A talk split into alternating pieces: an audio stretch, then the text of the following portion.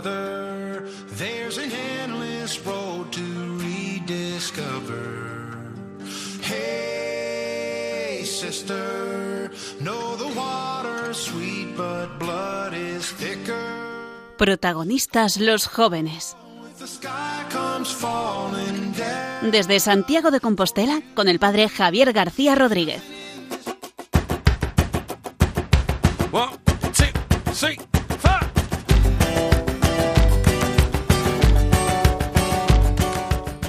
Muy buenas noches a todos, queridos oyentes de Radio María. Estamos en el mes de noviembre, estamos finalizando ya el año 2022 y el mes de noviembre nos fija nuestra mirada en el cielo. Es más, nuestro programa de hoy va a tratar sobre esto. En Paseando Cabras escucharemos cómo han hecho una pregunta muy interesante acerca del fin del mundo, de que todo puede terminar. Y en eso también queremos centrar nosotros nuestra mirada. Al final del año, mes de noviembre, que comenzamos con la fiesta de todos los santos y sigue con los fieles difuntos, ponemos nuestra mirada en el cielo. Aquí no tenemos una morada permanente, sino que tenemos una morada eterna a la cual llegaremos al final de nuestros días. Los jóvenes tienen deseos de algo grande, de algo que nunca se termine, de algo que dure para siempre, de un amor para siempre, de una verdad para siempre, de una vida para siempre, de algo intenso, de algo fuerte. Por eso las medias verdades y por eso las cosas descafeinadas normalmente por un tiempo nos sacian, pero no nos acaban de convencer. Hoy, desde protagonistas los jóvenes, vamos a ofrecer esta mirada para siempre, un Dios que nos ha amado desde la eternidad y nos llama a vivir para siempre. Arrancamos. Mes de noviembre, estamos ya finalizando el año y en el programa de hoy tenemos muchas novedades. Comenzaremos con la sección Actualidad JMJ, en la que María Calvo y Eduardo Perales nos van a presentar las novedades de la Jornada Mundial de Lisboa que tendrá lugar en, en agosto de 2023. A continuación, Paseando Cabras, la nueva sección de esta temporada, con Ricardo Sanjurjo, delegado de Pastoral Universitaria en Santiago de Compostela, que responderá a una pregunta de los oyentes acerca del fin del mundo.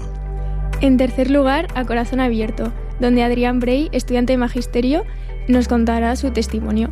Es un joven implicado, de los que ya quedan pocos, en su parroquia, en Cáritas, voluntariado. Y finalizaremos como siempre con El amor en las ondas, con Cristina Cons, que hoy nos trae un tema muy importante, la autoestima.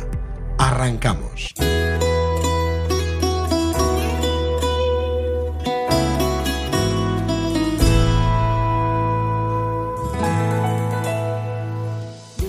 Pues el programa de hoy viene muy cargado, con muchas novedades, Tere. Y hoy comenzamos la primera parte de la actualidad JMJ con dos invitados muy especiales. ¿Nos los presentas? Sí, hoy tenemos aquí con nosotros a Eduardo Perales y María Calvo, que se están preparando a tope para la JMJ. Eso es, y que están ya en nuestra mesa. Buenas noches. Buenas noches, Javi. Buenas Buenas, noches, Tere. noches. ¿Qué tal estáis? Nos decían que era la primera vez que estaban en un programa de radio, y más en la radio de la Virgen, Radio María. Sí, sí, están muy emocionados de estar aquí. Bueno, esta sección que vamos a tener todos los meses es una sección en la cual vamos a ir dando noticias sobre lo que se va avanzando en la preparación de esta jornada mundial. Y hoy María y Edu nos traen noticias muy frescas. Sí, Edu, queríamos preguntarte, eh, ¿ya tenemos fechas para la JMJ? Pues sí, la verdad, ya tenemos fechas. Será la primera semana de agosto. Y pues nada, pues con muchas ganas de que llegue, la verdad. La primera semana de agosto, ¿y dónde va a ser Lisboa? ¿no? Sí, en Lisboa, Javi. Y además, eh, las dióce- diócesis más cercanas, Setúbal y Santarém, van a acoger también a, a los peregrinos que lleguen. Y he escuchado algo de un encuentro de españoles. ¿Puede Sí, ser? Sí, sí, sí. Efectivamente, el 31 de julio, justo antes de que empiece la jornada, eh, los españoles se encontrarán en Lisboa pues para ir mm, viendo- Calentando motores, eso es, que es lo importante. O sea que además de la primera semana de agosto, también 31, nos vemos allí los jóvenes españoles. Y algo me suena, que yo no sé si María tiene más información acerca de esto, que como todas las jornadas mundiales habrá los días previos, los días en las diócesis, ¿no? Sí, exacto. Los días en las diócesis es un encuentro anterior a la semana de la JMJ en Lisboa y podrán disfrutarlo jóvenes de todo el mundo en las distintas diócesis de Portugal. Durante estos días, pues los participantes pueden conocer mejor la región que les acoge y serán acogidos en casas de familia, en las parroquias o en instalaciones públicas para así disfrutar una verdadera experiencia de iglesia. Y bueno, esto- es, es algo espectacular. Yo que tuve la ocasión en alguna JMJ, pudimos participar con, la, con las familias y tal en Cracovia Sí. o Panamá. Y es una cosa tremenda al ver cómo se vuelca la gente. Los jóvenes que fueron a Río contaban, yo no pude ir, pero jóvenes de aquí de Santiago fueron, que alguna familia hasta le dejaban sus propias habitaciones y que dormían en la cocina porque estaba en una zona de San Paulo, en las favelas, y que fue, o sea, más que la JMJ en sí, muchos de ellos hasta recuerdan estos días, María, los días previos. Sí, sí, sí. La gente que ha ido dice que merece muchísimo la pena y que es una experiencia extraordinaria. Los de Santiago nos estamos organizando. Bueno, cada diócesis de España o cada movimiento o congregación tiene preparados sus días en las diócesis, ha pedido en distintas diócesis. Nosotros, en principio, que queda aquí entre nosotros, hemos pedido Aveiro, porque nos atrae mucho la Venecia portuguesa e inicialmente iremos allá. Pero hay muchas más, ¿no? Además de Sí, Aveiro. la verdad que esto va a tener lugar eh, en 17 diócesis de Portugal. Entre ellas pues está efectivamente Aveiro, también están Braga, Coimbra, Fátima e incluso Porto. Caray, o sea que todo el país, todo el país Sí, va a coger. Todo el país. Qué guay. Y Edu, ¿nos puedes contar un poco qué se va a hacer? ¿Cuál va a ser el programa? Pues sí, el plan será, pues durante esa semana por las mañanas, pues jornadas de catequesis, mm, animación, por las tardes talleres, eh, habrá una feria eh, vocacional, eh, experiencias de oración. Luego, además, el viernes se hará el Gran Via Crucis por las calles de Lisboa, el sábado la vigilia con el Papa y para acabar el domingo, pues una misa de clausura. Qué bueno, o sea que ya se va perfilando el contenido de, de esos días. El otro día que pudo estar con nosotros don Américo, que es el obispo auxiliar de Lisboa, que lo tuvimos aquí en la jornada interdiocesana de pastoral juvenil, nos contaba un poco más que contarnos los contenidos directamente, nos contaba un poco las claves en las cuales iban a, iban a trabajar. Él nos decía que los jóvenes de ahora no son como los de hace unos años, que iban a intentar que las catequesis fueran más interactivas, que los obispos o la gente que da la catequesis que hablaran menos, que hubiera más diálogo, que los jóvenes pudieran dialogar, hablar, que se iban a tratar más temas que últimamente pues están saliendo a la palestra, que son así más de más de más de los jóvenes, como es el tema de la evangelización, el tema también de la ecología, del cuidado de la casa común, la laudato si, distintas cartas del Papa. O sea que está la cosa, está cogiendo buena pinta, ¿no? Está El- calentito, sí, sí, sí, está bien. Y veo también que estáis animados, que vosotros vais a querer participar, ¿no? Sí, por supuesto. O sea, yo tengo muchísimas ganas, la verdad. Bueno, hay que ahorrar, ¿eh? está cerca, porque otras veces hemos tenido que ir muy lejos para vivir una jornada mundial. Esta sin embargo, nos queda muy cerca, que es aquí en la, en la península. Y ya la gente se ha empezado a inscribir. Yo no sé si. ¿Cómo va el tema de inscripciones, María? ¿Sabemos algo de eso? Sí, sabemos. Pues mira, como es un evento que se suele vivir así en grupo, lo normal es que cada uno pues informa en su, car- en su parroquia. Y la edad mínima es verdad que son 14 años, luego cada, pues cada diócesis pone también su edad mínima, a lo mejor pues 15, 16, incluso 18, porque es verdad que pues viene mucha gente del extranjero, entonces eso depende un poco, así que lo mejor es que cada uno se informe en su diócesis, las inscripciones ya están abiertas Ya están. Y hay gente inscrita. y pues tenemos al primer inscrito que es el, el primer participante es el Papa Francisco. Bueno, muy bien. O sea que esto pinta bien. Si el Papa está inscrito, Total, total. nosotros también nos podemos animar a ir y comenzar a inscribirnos. Bueno, pues si os parece, invitamos a la gente ya que se informe en su parroquia, diócesis, congregación en la que suele participar, para poder inscribirse a la JMJ, porque es algo que es bueno no vivirlo solo, sino vivirlo en grupo, en comunidad. Queridos oyentes, no sé si lo sabéis, pero los que me acompañan hoy en la mesa, estos tres jóvenes, tanto Tere, la presentadora, como María y Edu, nunca han participado en una jornada mundial de la juventud, porque son muy jóvenes. ¿Qué edad tenéis? Yo tengo 23 y pues nada, me quedó muy pequeño, la verdad, la anterior. Sí, porque es que la anterior, 2019, fue Bueno, anterior, en Panamá, claro, no que está muy lejos. ¿Qué edad Mm. tenías, 2019? ¿Hace ah, no, 20, pero no fui porque era muy lejos. Claro, era muy lejos. Claro, es que esta es la ocasión perfecta para ir porque es tan cerca de casa. Ya tenemos todos la edad y es la ocasión. Claro, ¿y tú, María, qué edad tienes? Pues yo tengo 24. Claro, también sí. muy joven. Antes no... Bueno, tampoco conocía lo que era la JMJ hasta que vine a la PEG. Ah, Y me dijeron, pues si te ha gustado la PEG, eh, la JMJ es como el triple o muchísimo más. Entonces... entonces Pues sí, te hicieron buena publicidad, porque sí que es así. Bueno, pues como sabéis, queridos oyentes, esta gente muy joven está ya deseosa de participar y nosotros también queremos animar a todos los jóvenes que os lo estéis pensando, poneos en contacto para en cualquier momento que en vuestra diócesis, parroquia, grupo, congregación podéis ya inscribiros. También desde aquí vamos a empezar a ahorrar porque no va a ser barato, te iba a decir yo, vamos. no va a ser barato, pero vamos a comenzar también a vender cosas y bueno, y se aceptan también. Si alguien quiere colaborar y becar a algún joven, estamos dispuestos también a aceptar esa ayuda, ¿no? Eso es. Qué bueno.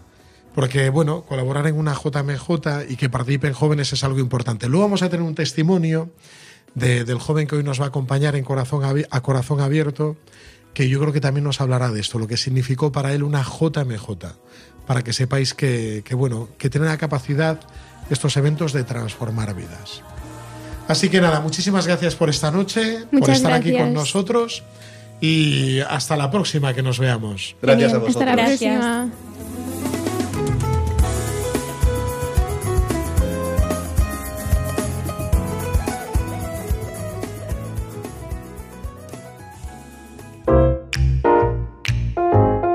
Paseando cabras. Bueno, pues después de esta información tan interesante sobre la Jornada Mundial de la Juventud, que ya estamos en la recta final de su preparación, tenemos ahora nuestra nueva sección de esta temporada, que es Paseando Cabras, con Ricardo Sanjurjo. ¿Qué tema nos trae hoy, Tere? ¿Qué es lo que han preguntado los oyentes? Pues nos ha llegado un comentario de un oyente que nos dice, en Paseando Cabras quiero que se comente el anuncio de posible argamedón nuclear de Joe Biden como preludio de un posible apocalipsis ¡Wow! que algunos creen que puede suceder en el siglo XXI. Yo apuesto por finales de los años 30, principios de los 40. Ricardo, estos temas, o sea, no sé qué es lo que... Ya lo de quiero que se comente. Bueno, buenas noches a todos. Antes Buenas noches, nada, Ricardo, que- y que- bienvenido a nuestra a Radio María, la radio de la Virgen. Eso, aquí estamos. Pues mira, es un tema que más allá de lo de que en los años 40 va a pasar, eh, sí que es muy apropiado para el mes en el que estamos. Para el mes de noviembre. Porque el mes de noviembre es un mes escatológico. Que no tiene nada que ver con ir al baño, Tere. ¿eh? Pues yo te digo escatológico, tú inmediatamente piensas en tirar de la cisterna, ¿no? No tiene que ver en el más allá. El más la allá, las cosas últimas, ¿no? Los novísimos que decían los clásicos. Y, y entonces, pues está muy bien para pensar en todas estas cosas, ¿no? Pero bueno, lo han vinculado al Armagedón, ni más ni Al menos. Armagedón, al final de los tiempos. Sí, porque, bueno, eh, la cosa está muy mala, ¿no? Y escuchamos esto de la, de la catástrofe nuclear, la amenaza nuclear, Sí, que están, nos están asustando mucho. la inflación. También. No sé, si os, no sé si os enterasteis que hubo un bicho por ahí también. También, que nos ha afectado a todos. Y nos ha afectado a todos, ¿no? Y claro, la tendencia es eh, los eh, ir a empezar a buscar signos de que todo está para acabar. Apocalípticos. Yo el otro día en Twitter veía un vídeo de Los Simpson del año 2010, en el cual en una mesa presidencial, allí los americanos, como comienzan siempre Los Simpson, hablaban de que tenían que regular las cosas, entonces que iba a haber un virus, que iba a infectar, que iba a provenir de un animal, que se iba a extender desde China. O sea, ya Los Simpson en el año 2010 Los eran Simpson, han proféticos. los Simpson han predicho todo. Todo Porque han en esta vida está en han un dicho- capítulo de los Simpson. de En tantos capítulos han dicho cosas tan bárbaras, claro. Claro. No, pero es cierto que, que, pues este tipo de mentalidad, ¿no? De, intentar buscar señales de que todo va mal y va a ir a peor, es, está muy extendida. Eh, y a veces lo intentamos o se entiende desde un punto de vista incluso religioso. Son los signos hasta del que- apocalipsis. Claro, por eso, ¿hasta qué punto es católica esa visión desesperanzante? Es que, es que eso no es apocalipsis tampoco. Porque apocalipsis quiere decir desvelar, quitar lo que cubre, quitar el velo. Es decir, entender el sentido último de la realidad. El misterio de Dios. El misterio de Dios, la victoria de Cristo. No es que salen señales en el, en el- en el cielo, ¿no? Y, y esto, fija, está- es- mm, pensando en esta pregunta, porque yo la vi antes de que Tere me lo dijera aquí, partía con ventaja. Tere, cuando la leyó, ¿qué sentiste, Tere? Porque Bueno, yo me asusté un poco, la verdad. Bueno, también tengo que decir que a mí estos temas me asustan bastante, tipo amenaza nuclear, mm, fin del mundo. Y está bien que te asusten, porque son temas muy chungos. O sea, eh, que, que de repente a Putin o a Joe Biden o a quien sea, a, Gaby, que es nuestro técnico de sonido, se le dé por pulsar un botón y salga un misil nuclear, pues normal. Nos da miedo. nos Bastante da mal miedo. rollo. Cuando de repente en las noticias ves que vuelan misiles de Corea del Norte por encima de Japón y dices tú, ¿pero por qué? ¿Qué está pasando aquí? Claro. Es normal que te dé miedo. Pero eh, hay que diferenciar las cosas que nos dan miedo de las estrategias del miedo, que son cosas distintas, ¿no? Me parece buena distinción. Y, y esta idea de que vamos a morir todos y que nos alarmamos, pues sí, es cierto, en algún momento vamos a morir todos. Eso es cierto, ¿no? Pero yo me estaba acordando, que es por donde mm, hacía alusión a la pregunta, de, un capítulo del Evangelio de Marcos, el capítulo 13, que precisamente habla de esto. Marcos es un evangelio que se escribe, pues, en el año 70, más o menos, y ahí el evangelista está hablando de, oye, es que todas nuestras seguridades están desapareciendo. Entonces ahí es cuando Jesús habla de, escucharéis hablar de guerras, rumores de guerras, terremotos, enfermedades, y dice, pues más o menos lo que está pasando 2021 y 2022, que ya estamos en 2022, ya a veces no sé ni en qué día vivo. Y, es un momento clave para toda la primera iglesia. O sea, Jerusalén está a punto de desaparecer, si no ha desaparecido ya. En el año 70 se En el año destruye, 70, ¿no? sí, porque llega el emperador Tito, bueno, el futuro emperador Tito todavía no era emperador, era su padre en aquel momento, y va a conquistar Jerusalén y va a destruir el templo. Y, y claro, los, la gente se queda sin nada a lo que aferrarse. Desconcertada. Es un momento muy duro, tiene que ser para el judaísmo. Para el judaísmo y para los cristianos, que todavía no había distinción clara entre judíos y cristianos en aquel momento. Sí que había cada vez más griegos en, el en- en la iglesia, pero todavía era, una, un movimiento muy judío, ¿no? Y entonces Jesús dice, y tened cuidado que no os engañen, porque vendrán muchos en mi nombre diciendo que yo soy, y vendrán muchos falsos profetas, ¿no? Y entonces, llevándolo ya a nuestro terreno 21 siglos después, eh, a mí se me da por pensar en todos estos profetas de calamidades. Y cuando hablo de profetas de calamidades, Tere, no hablo de Paco Rabán. Paco Rabán el de las colonias, que Javi se acordará. sí, sí, me acuerdo, me acuerdo. Que, que decía que iba a caer la nave espacial Sí, en, sí, sí, en el centro de París y vamos a morir sí. todos. Sí, sí. O de Fernando Arrabal, aquel que se puso a gritar en la tele que el milenarismo va a llegar y tal. Sí, que se le iba la pinza. O que si el calendario maya. Y o en que el si 2012, que yo me acuerdo Sí, de el estar en el colegio pensando que se iba a acabar el mundo. Claro. O en el año 2000, en el cambio de milenio, que va a haber un colapso generalizado. Sí, sí. Nosotros tenemos un compañero sacerdote en nuestra diócesis que, le- que su ahijada, sus padres estaban tan obsesionados con esto del año 2000 que su, su ahijada se llama Yedoska. Sí. de Y2K, año 2000, ¿no? No, no, profetas de calamidades, y Marcos lo entiende así, son, eh, eran para Marcos, pues todas esas personas, líderes rebeldes, guerrilleros, políticos, vamos a decir así, normalmente vinculados a- a- a- a los celotas en aquel tiempo, que se estaban aprovechando de esta incertidumbre para hacerse con el poder, ¿no?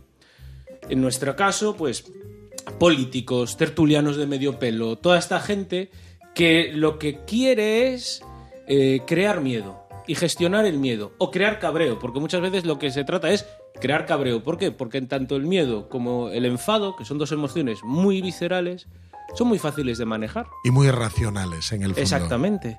Entonces, eso no niega que lo estemos pasando mal. Yo acabo de llegar de Italia la semana pasada y yo cuando estaba estudiando allí decía, joder, la, la gasolina a 1,70. Eh, menos mal que vivo en España. que- dos euros aquí. que aquí nunca. Entonces ayer la vi a 1,80, ayer no, la semana pasada la vi a 1,80 y dije, jolines, que yo la pagué a 2,6 a 2,06 la semana pasada el diésel, ¿no? O sea, el precio de la gasolina, esto toma, todo te- este tema de la guerra, incluso con, la, con, con el bicho, que muchos eh, descubrimos una fragilidad ahí que no sabíamos ni que teníamos, ¿no? Y incluso Marcos llega a hablar de una gran tribulación, donde la abominación de la desolación, que es algo que había dicho el profeta Daniel, iba a estar en el templo. Algunos entienden que es una estatua de Calígula, que se quiso poner en el templo. Lucas lo entiende como la destrucción del templo a ca- a cargo de las tribus, de las tribus, ay Dios mío, de las tropas imperiales, ¿no? Eh, pero Jesús insistentemente a lo largo de todo este discurso va repitiendo, pero esto no es el final, pero esto no es el final, pero esto tampoco es el final. Claro. Y claro, o sea, la idea es que el cristiano sí tiene que saber reconocer lo que va mal en el mundo, pero no tiene que dejarse llevar por ello. Entonces yo me estaba acordando de la segunda lectura de hace dos semanas. Justo yo no la leí en misa porque estaba en Milán concretamente y allí tiene otro rito y otro, y otro ciclo de Ah, lecturas. son ambrosianos Son ellos, el ambrosianos rito y están ambrosiano. celebrando otras cosas, ¿no? Pero eh, sí que decía Pablo, tened cuidado con los que en mi nombre os van diciendo que, que señales en el cielo y no sé cuánto, ¿no? En la segunda lectura, seguro que os acordáis, ¿no? Y esto nos tiene que hacer eh, siempre poner la mirada en lo que es esencial. Y ahora vamos a la parte positiva. Después de rajar, ¿vale, Tere? Sí, pero de- es bueno, es bueno que hayas de alguna manera Mm. desmontado desde una visión pues mucho más bíblica, más cristiana, Claro. más católica, toda esta situación para ahora construir. Y yo deseo además, Ricardo, que hoy nos des algún consejo para nuestros jóvenes oyentes. Claro. Hay, yo creo que hay dos claves profundamente cristianas que hay que utilizar para mirar la realidad. Que son, lo primero, ¿a quién estamos buscando? Que es a Cristo. Y Cristo no es un juez castigador, Cristo no es eh, un extraterrestre y que va a venir y nos va a abducir a todos, sino que Cristo es al final quien nos ama profundamente, ¿no? Y el que, mm, y el que con su sacrificio ha vencido a todo el mal. Entonces, cuando nosotros creemos que las señales de la venida de Cristo son únicamente cosas malas, es que a lo mejor no estamos entendiendo bien quién es Cristo en nuestra vida. A mí me hace mucha gracia, me hace mucha gracia entre comillas, me- pero me da mucha esperanza que cuando Lucas está reescribiendo este discurso de Marcos y habla de la venida del Hijo del Hombre, dice, en ese momento, levantaos, alzad la cabeza. Ha llegado acerca- vuestra liberación. Exactamente, se acerca vuestra liberación, ¿no? Y eso es lo que nos tiene que suponer. La- si algo nos acongoja, nos da miedo, es que a lo mejor no es, no es de Cristo. Eso es lo primero. Y lo segundo es que eh, tenemos que aprender a, le- a leer la realidad en clave, siempre de esperanza. A mí de, de las, eh, de, las, de los escritos más bonitos que, mm, que ha dejado el magisterio eclesial en los últimos 20 años es esa carta de esa segunda encíclica de Benedicto XVI, Salvados en Esperanza, ¿no? Y ese tiene que ser para nosotros, eh, tiene que ser para nosotros como la carta magna, ¿no? Tenemos que estar siempre siendo testigos de esa esperanza, encontrar, incluso en las cosas pequeñitas, eh, un motivo para la esperanza, para nuestra esperanza y para ser signo de esperanza para el mundo. Y tercero, que ya no es una clave de cómo aprender a mirar la realidad, sino cómo relacionarnos con ella, la vigilancia del cristiano tiene que ser siempre una vigilancia activa. Es decir, mm, o proactiva, implicarnos activamente en la realidad. Si eh, veo algo que no me gusta, ve, ¿qué está en mi mano para hacerlo cambiar? Y no esconderme, no amedrentarme, porque eso es lo que quieren que haga. Pues qué bueno, estos tres consejos que nos dejas, alzad la cabeza, o sea, no estéis hundidos, segundo, llenaos de esperanza Mm. y tercero, esta visión tan positiva.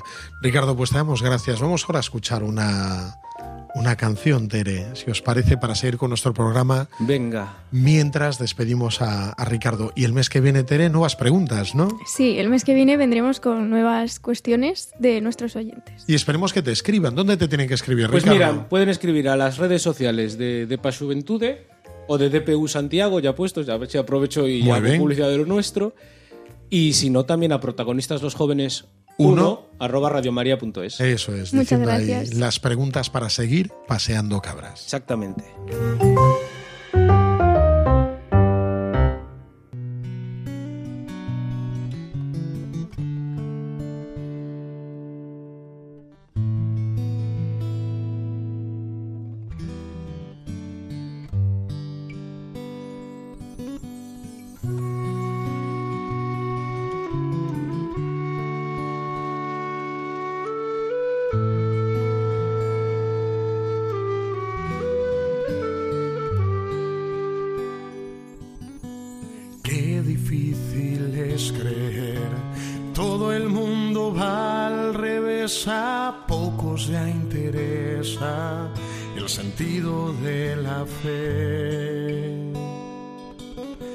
Si hay Dios o no lo hay, ¿Qué más da eso? Da igual total, aunque algo exista, no lo podemos tocar. ¿Y tú qué crees?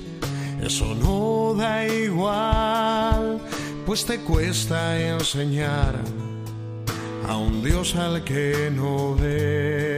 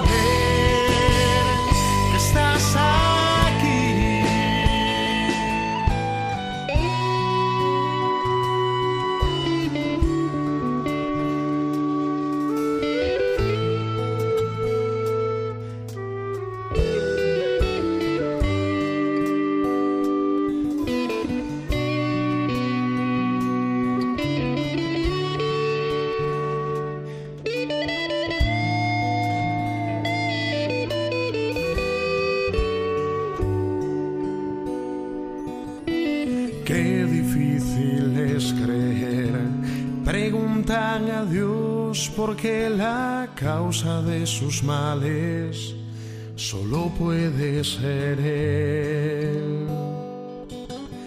¿Qué es eso de la verdad?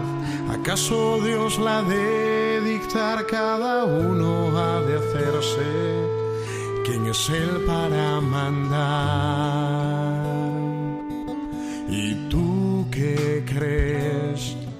Eso no da igual, pues te cuesta enseñar a un Dios al que no ves.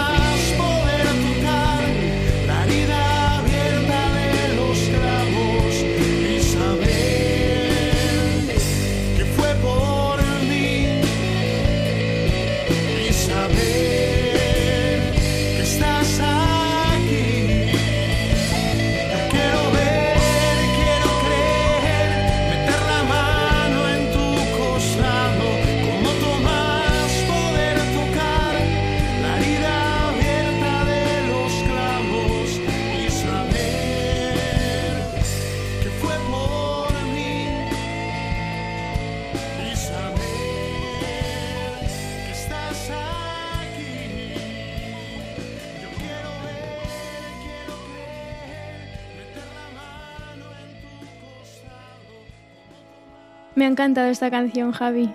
Pues sí, mira, esta canción forma parte del disco del anterior PEG. La última PEG ha sido ahora en el 2022, este verano, pero la anterior en el 2010, el anterior año santo, se grabó un disco con varias colaboraciones. Y esta era Yo quiero ver, quiero creer, como Tomás habla de la fe, en un momento en que hay tantas dificultades, lo que nos comentaba Ricardo, paseando cabras, hay que mantener viva, viva la fe. Pero bueno, ahora pasamos a una nueva sección, ¿no? ¿Qué nos toca ahora? En esta sección, a corazón abierto, tenemos a Adrián Brey, un estudiante de Magisterio de Santiago de Compostela y es un joven muy implicado. Bueno, Adri, gracias por acompañarnos esta noche. Muy buenas, pues muchas gracias a vosotros por, por darme la oportunidad de venir. Hombre, es un momento muy especial. A, a este, a esta sección del programa solemos traer gente que tenga pues cosas interesantes que contar acerca de su vida, así como otras secciones pues nos comparten conocimientos. Aquí, sin embargo, por eso le llamamos a corazón abierto, es el lugar donde la gente puede abrir el corazón y puede compartir quiénes son y lo que ha hecho Dios en su vida. Así que si quieres, preséntate un poco más, nos dices quién eres, de dónde vienes, dónde vives. Bueno, pues nada, así cosas básicas sobre mí. Yo soy de Santiago, tengo 21 años y eso, estoy estudiando magisterio para ser profe de, de infantil y de primaria. Y, y pues nada, mm, eh, estoy eh, muy vinculado con, con Cáritas ahora. De hecho, eh, coordino uno de los programas de, de voluntariado. Y pues nada, sobre todo eso, entre estudiar y, y Cáritas es a lo que me dedico. Bueno, y muchas más cosas que haces, porque luego también en la parroquia Sí. cantas, estás en un coro, no sé si sigues vinculado a la catequesis. Sí, doy, doy catequesis de, de confirmación. También en la pastoral juvenil, que estás ahí colaborando con un montón de cosas, en las cenas alfa y en actividades que tenemos. O sea que Efectivamente. está muy ocupado Está este en chico. todo, sí, sí. Tere, yo no sé dónde saca el tiempo, pero. Yo tampoco, estoy impresionada. Yo a veces tampoco, pero bueno. Mira, y conociéndote un poco más, ¿tú de dónde provienes? ¿Tu familia es una familia de fe, una familia cristiana? Sí, sí, yo, yo, de hecho, como que mi fe al final, el, el- de donde parte, mi primer contacto con, con Dios pues fue en eso, en, en- en la familia, ¿no? Mi, tanto mi madre como mi padre pues ya tienen una historia de fe de- también desde pequeñitos, o sea, ya también viene de, de mis abuelos y pues siempre la fe fue algo pues eh, presente en, durante mi crecimiento, eh, no solo de, de palabras, sino también de, testimonio de, eh, de viviéndolo, ¿no? En familia, pues siempre eso, a mí se íbamos todos juntos, tengo una hermana, entonces pues eso, mis padres, mi hermana y yo eh, siempre fuimos juntos a la parroquia, eh, compartimos y siempre hablamos de, Dios, siempre, sobre todo cuando éramos más pequeños, ahora ya como que por las noches rezamos individualmente, pero de pequeños, para enseñarnos a rezar, siempre rezábamos los cuatro juntos antes de, de acostarnos. Qué bueno, o sea que ya desde siempre Dios y la fe han formado parte de tu vida.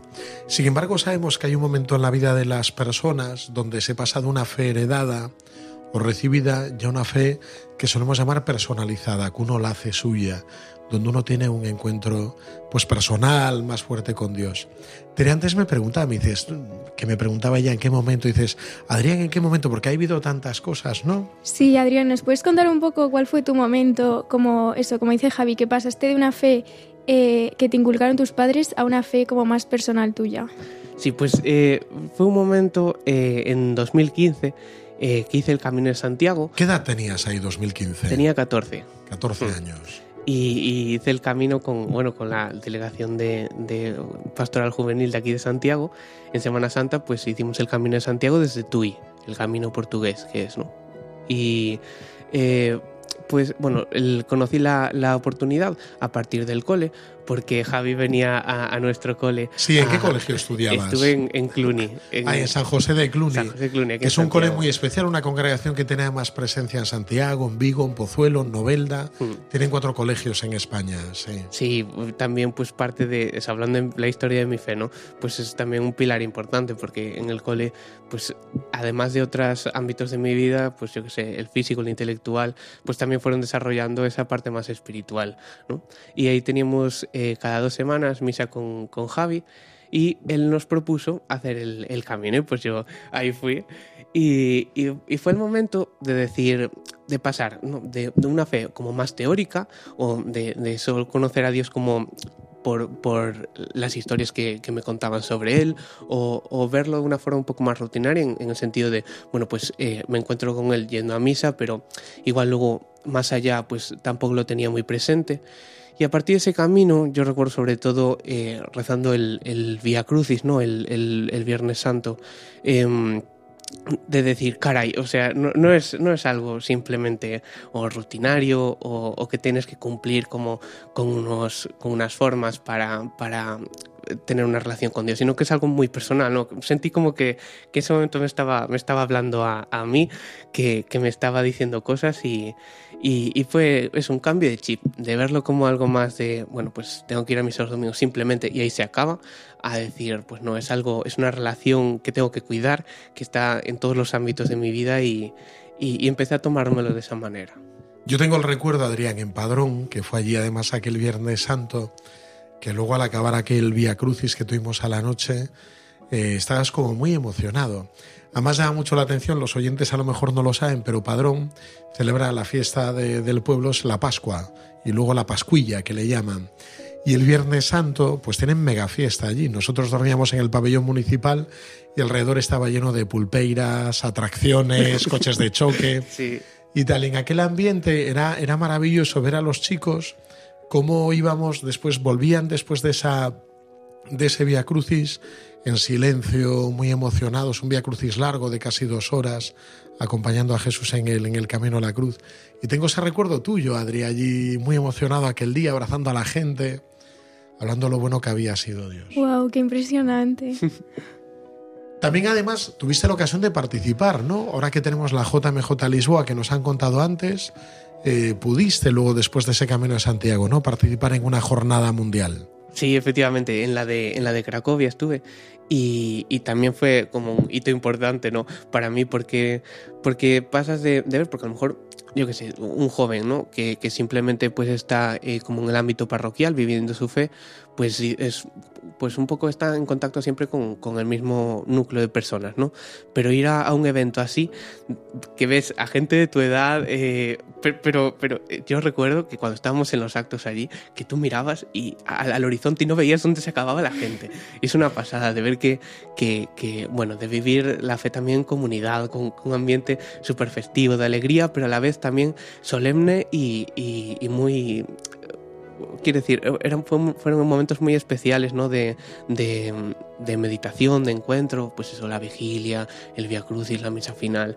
Tengo unos recuerdos también espectaculares y, y bueno, y de hecho yo, a todos los que estáis escuchando y, y estáis planteando ir a la JMJ, yo os animo un montón porque, porque la verdad que para mí sí que también fue, fue algo muy importante y que me aportó mucho a mi, a mi vida espiritual y, y a mi vida en general. Está bien que lo recuerdes porque Tere, si no me equivoco, no has participado en ninguna JMJ. No, pero tengo unas ganas tremendas de, de ir a Lisboa este verano. Tere es muy joven, ¿qué edad tienes, Tere? Tengo 18 años. Nuestra presentadora recién mayor de edad, bueno, pero ya en segundo de carrera. Sí. Bueno, cumplo 19 este año. Ah, bien, bien, Sí. roba años, de las que cumplen a final de año. Sí, sí. Bueno, pues esta JMJ que ha tenido la capacidad también de, tocar tu corazón. Pero ahora sí que nos interesa saber, y Tere antes decía que nos llama mucho la atención la capacidad de cosas que, que haces en la iglesia. Ahora mismo, ¿en qué cosas estás metido? Porque da un poco la sensación, ¿no? De que, de cuando uno descubre a Dios tiene la necesidad de servir. Sí, ¿cuándo empezaste a, pues eso, participar en Cáritas o estar tan implicado en la parroquia? Pues, pues sobre todo un poco eh, en la parroquia de siempre, ¿no? Eh, quiero decir, yo iba a catecismo allí y una vez acabé, pues ya, ya me quedé como catequista y eso y ahora estoy dando a los chavales de confirmación. Y, pero, pero poco a poco, ¿no? Cuando tú te vas preguntando, pues, eh, a qué te llama Dios, qué, qué, qué, tienes que hacer con tu vida, ¿no? ¿Qué es lo que Él quiere? Eh, pues yo fui descubriendo que, que, a mí lo que me encantaba era ayudar al que lo, al que lo necesitaba. Entonces, pues encontré eh, a través del servicio a los demás, pues una forma muy... O sea, que noté que me conectaba mucho con, con Dios, ¿no? Y por eso, pues, basé también lo, eh, las cosas que, que, yo quería tener como importantes en mi vida, pues que, que fuesen dedicadas a los, a los demás y que, y que eso, que me conectase con Dios. Entonces, pues, por ejemplo, eso, en Caritas, eh, yo eh, hay como varios programas, digamos, ¿no? Y yo estuve en contacto de niño con el programa de cativos de aquí de la de Caritas Interparroquial de Santiago, que es el que trabaja con niños y hace campamentos de verano, y yo asistía como participante. Y luego ya me quedé como, como monitor. Y de hecho, ahora eh, pues estoy coordinando uno de los programas. Eh, no es concretamente de tiempo libre, pero es de, es de refuerzo educativo. Además, yo de que apoyo estoy escolar. Sí, bueno. yo como estoy estudiando para, para ser profe, incluso. pues también para, para mi vocación como que me ayuda para practicar y, y, y nada, pues ahí andamos eso, con la parroquia, con Cáritas y luego con, pues como contabas al principio, ¿no? Así actividades que, que, que organiza la delegación de Pastoral Juvenil aquí, pues eso estamos ahora con, con Alfa, eh, eso, ahora también a la JMJ, pues eso, iré a la, a la de Lisboa y así, pues eh, otros eventos que, que, van surgiendo a lo largo del año, pues sí, puedo ir, por supuesto que me apunto. Qué bueno, yo soy consciente que cuanto más se olvida uno de sí mismo, cuanto más tiempo está pensando, trabajando para los demás, más feliz, más feliz es uno.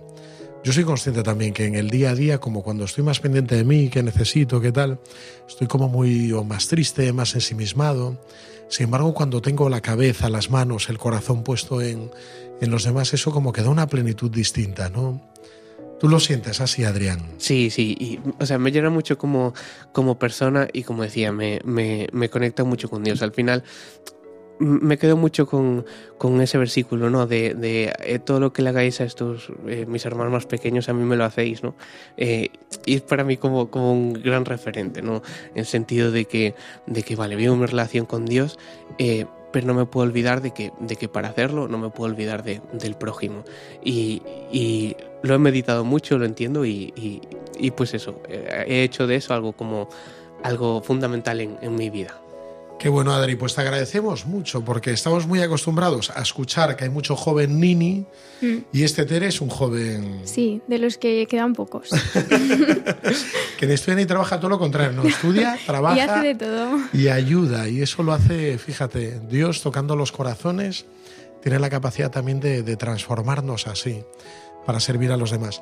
Pues te agradecemos mucho que nos hayas querido acompañar en esta noche de martes en los micrófonos de, de, Radio María. Muchas gracias, Adrián. Muchas gracias a vosotros, fue un placer. Y hasta pronto. Chao.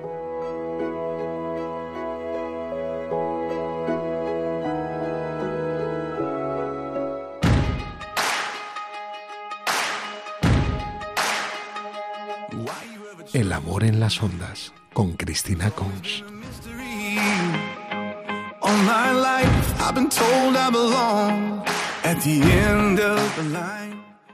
Bueno, Teresa, pues estamos llegando ya al final de nuestro programa de hoy y tenemos como siempre nuestra sección, El amor en las ondas. Sí, ahora va a hablar Cristina Cons sobre un tema que sacamos, eh, bueno, en el anterior programa empezamos a hablar un poco y ahora Cris pues ha visto bueno profundizar en él.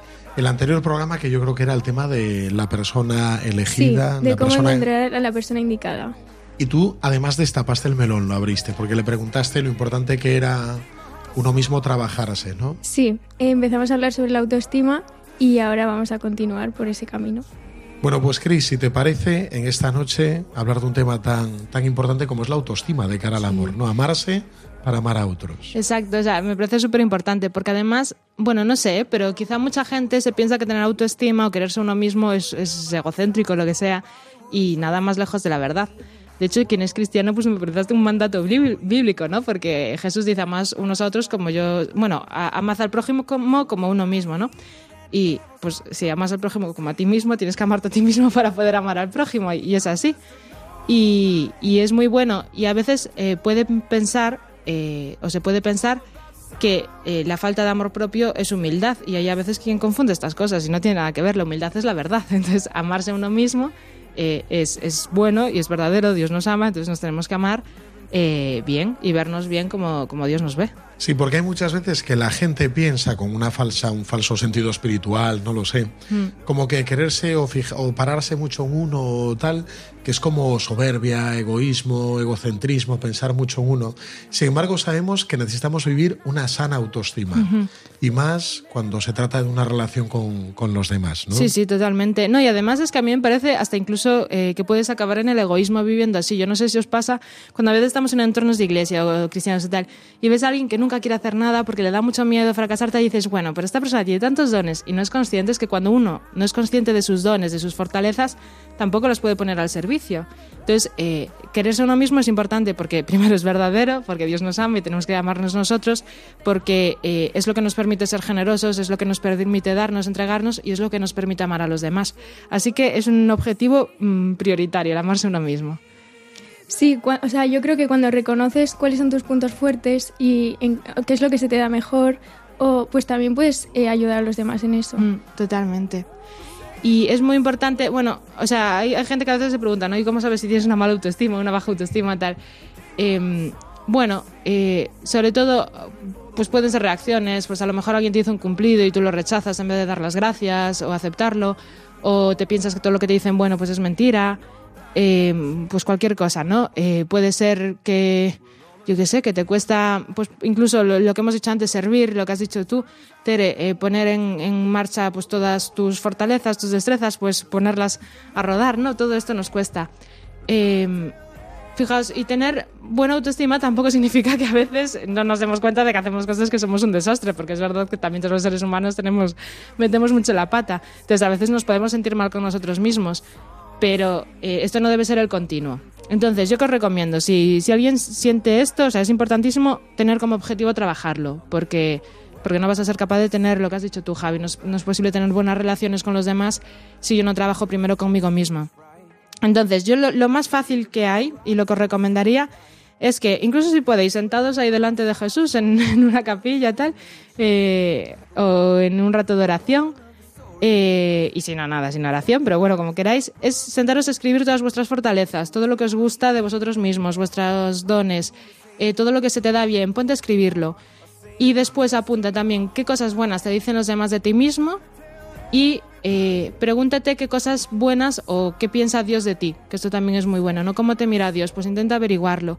Entonces, yo invitaría a que primero empieces con esto, escribir todas las cosas buenas que tú tengas. O sea, que ese es el primer consejo que tú nos darías, Sí. ¿no? Yo recuerdo cuando entré en el seminario, nos hicieron un ejercicio, el formador que teníamos, que era escribe tus primero nos decía las cosas malas, ¿no? Deficiencias que teníamos. Entonces teníamos un listado enorme, Mm. además recuerdo, ¿no? 20, 30, 40 cosas. O sea, y todos, 18 añeros, recién llegados al seminario, los de mi curso. Y luego en otro nos decía, escribe tus cualidades. Y todo el mundo ponía dos, tres cosas nada más, ¿no? Como que tenemos mucha dificultad para reconocer lo bueno que tenemos y sin embargo incidimos mucho, o sea, tenemos como muy presente lo malo. Por eso te quería pedir, alguien que necesite trabar- trabajar la autoestima, ¿Tú qué consejos le darías así? ¿Qué cosas prácticas? Porque ya nos has dicho una, sentarte delante del Señor Hmm. y escribir ahí tus cualidades, tus fortalezas, lo que Dios te ha dado.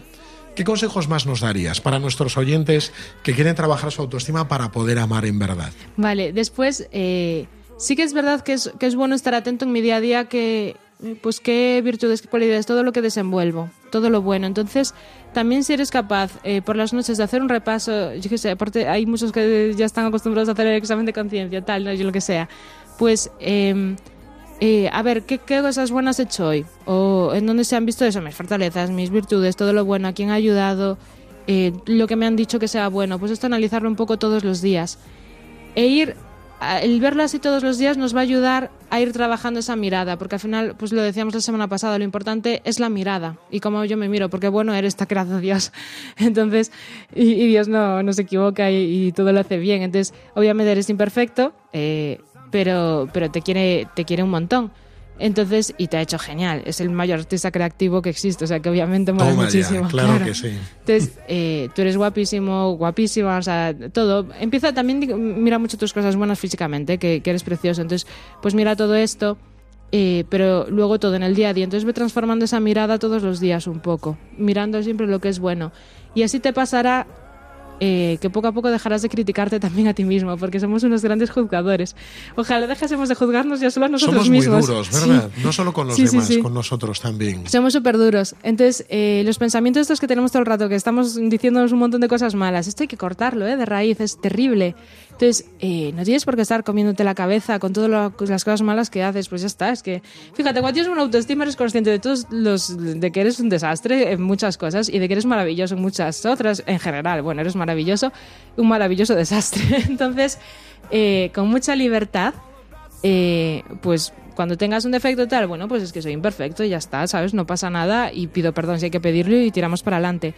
Pero el no estar rumiando cada una de las cosas que no están bien en mi vida, que no me gustan de mí mismo, de tal, esto es, esto es terrible y esto es un problema. Entonces, intenta rechazar también, sería otro consejo bueno, rechazar todos los pensamientos negativos que tengas de ti mismo, no permitirlos. O sea, cuando te empieces a rumiar algo, no, no, no, esto yo no quiero y yo qué sé, pienso en otra cosa. en- Segundo consejo de. Cristina Cons. Primero, si recordamos, Cere nos decía ponernos delante del Santísimo y escribir todas las fortalezas y cosas buenas. Segundo, rechazar todos estos pensamientos negativos, que yo creo que es más común en las chicas que en los chicos, por lo menos de lo que voy conociendo, ¿no? Los chicos Sí. mm, reflexionan en general, no sé si es por nuestro cerebro. Yo creo que sí. Es como que las chicas tendemos más a darle vuelta, más vueltas a las cosas. O por ejemplo, eh, has cometido un error, has hecho algo malo, pues a mí me pasa que ya me paso todo el día pensando en lo malo que he hecho y a lo mejor es lo que dices tú, Chris, no me he dado cuenta de todas las cosas buenas que también he hecho y no, les, no le doy tanta importancia. Entonces, eso sí, yo creo que tendemos a darle más vueltas a lo malo. Sí, sí, sí puede pasar. Entonces, bueno, nada, a dejar, a romper eso con todo lo malo que, que estamos teniendo en la cabeza de verdad. O sea, la autoestima es que no es ser unos egocéntricos y pensar que todos lo hacemos bien. Simplemente es ir con la libertad de los hijos de Dios, o sea, ya está. Entonces, eh, con eso hay que, hay que terminar. Porque aparte, mirad, cuando veáis a alguien que juzga un montón, o que critica un montón y que juzga un montón a los otros, es porque se está destrozando por dentro consigo mismo. Es porque se juzga un montón a sí mismo. Entonces, eh, esto ya lo dijo también Jesús, no juzgáis, ya nos juzga el Señor. Y, sí, es como muy significativo, ¿no? Cuando la gente es muy dura, denota que, que hay dureza de corazón, que va mucho más allá que simplemente criticar o Exacto. el ver el mal ajeno. Y todo eso es muy importante. Y sobre todo, si algún día queréis formar una relación o estáis en una ya, en una relación de pareja, es que es fundamental. O incluso, yo qué sé, pues el sacerdocio, tal. Para todo esto es fundamental quererse mucho uno mismo, reconocer sus dones eh, saber que soy imperfecto y es una maravilla que sea imperfecto y, nada, pido perdón siempre que tenga que pedirlo y, ya está, y vivo y soy feliz y me equivoco, que no pasa nada por equivocarse, que no es ningún nada para atrás, ya Jesús murió por nosotros, así que nada, eh, podemos ir muy felices y, nada, y el, y el, ser felices. Y esto es muy importante, de verdad, si algún día queréis tener una relación de pareja, y ya no te digo que tener hijos, wow, qué importante el quererse uno mismo para poder querer bien a esos niños y enseñarles a mirarse bien, porque muchas veces nuestra falta de autoestima también viene porque, claro, nuestros padres pobres, pues que lo hicieron lo mejor que pudieron, pero muchas veces pues tampoco se veían bien a ellos mismos, entonces nos transmitieron lo mismo a veces. Entonces, eh, pues qué importante para ser felices y dejar, o sea, y permitir que los demás y ayudar a los demás a ser felices el, el quererse uno mismo. Luego es muy duro porque normalmente se ve a la gente que está herida en su autoestima que un poco busca a los demás como para afirmarse, ¿no? Y a veces hiere a los demás o los intenta pisar o estar por mm. encima, en el fondo solo para afirmar, para reconocerse, para, mm. para paliar esa autoestima tan herida, ¿no? Sí, sí, sí. Ese tema es algo más común, Cristina, de lo... Es, muy común. Es muy común, ¿verdad? Sí, Me da la sensación. Sí, porque es que claro, cuando no te quieres a ti mismo buscas mendigas cariño o buscas tener gente, dependencias, entonces bueno, pues a veces mucha gente que liga un montón y entonces liga con un montón de gente y los pobres y hacen daño. O, son personas que a veces no pueden estar solas. Entonces cuando veáis una persona o, si vosotros sois no que saltéis de una relación de pareja en otra y vais de corazón roto en corazón roto pues muchas veces es por esto porque es que no soy capaz de estar solo porque no me, no me aguanto no me tolero no me pues todo esto entonces eh, es que hace, hace mucho daño. Al final las heridas no sanadas sangran sobre otras personas. Por eso también, esa frase es muy fuerte. ¿eh? Las heridas no sanadas sangran sobre otras personas. es muy duro llegar a decir eso. No, pero, pero es así. Entonces eh, es importantísimo el aprender a, sanar heridas y el, y el poder vivir así. Mm, y una pregunta, Cris. Si tú ves que una persona que quieres o al que tienes enfrente le cuesta eh, Mm, tiene poca autoestima o le cuesta este tema, ¿cómo puedes tú ayudarle? O sea, aparte de ser un trabajo personal de la persona, ¿hay alguna forma de que los que tienen a su alrededor también le ayuden? Sí, pues, pues desde luego. Mira, yo creo que en general la gente que tenemos alrededor muchas veces ya nos dice cosas bonitas, entonces simplemente escucharlas y creérnoslas. Eh, esto es importantísimo. Pero luego, pues puedes hasta preguntar. Oye, pues pregúntale eh, a las personas que quieres, tal, oye, ¿qué te gusta de mí? ¿O qué ves bueno en mí? Puede a veces darnos vergüenza, pero chicos, vergüenza, como dijo el cura el domingo en la homilía, la vergüenza solo para el pecado, o sea, para pecar. Para lo demás, nada. Entonces, vete a la gente que quieres y pregúntales con mucha honestidad y libertad. Oye, ¿a ti qué te gusta de mí? ¿O ves alguna cosa? O mira, estoy trabajando en mi autoestima y me gustaría que me dijeras pues cosas que te gustan de mí. Eso puede ser, puede ser una cosa buena. Y luego en la relación con los otros siempre nos descubrimos a nosotros mismos, porque es en el encuentro con el otro donde yo me descubro. Entonces, eh, si me si hacéis esto, o sea, relacionéis con otras personas, os encontréis con otros, también veréis eh, las virtudes. Rodate siempre de gente que sea mejor que tú, que estés bueno o que tú pienses que son. Eh, obviamente todos somos maravillosos, ¿no? Pero eh, es bueno rodearte de personas, bueno, pues con las que, como las que a ti te gustaría ser en el futuro, que sean buenas, que digan cosas buenas. Y bueno, a veces habrá quizá que alejarse de personas que nos hagan daño, que sean mm, pues, muy chungas.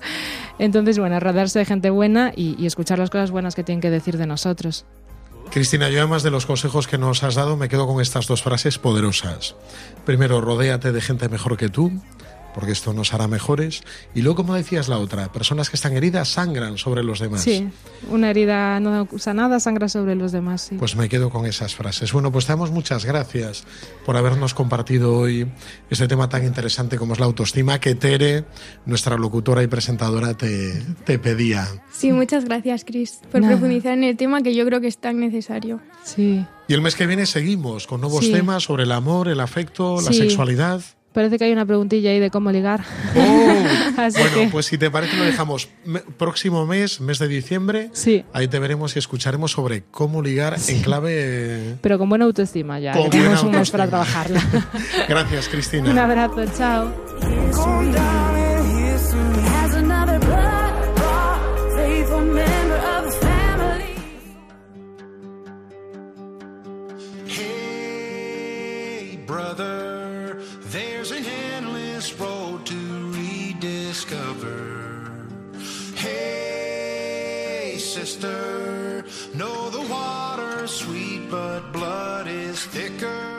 Protagonistas los jóvenes.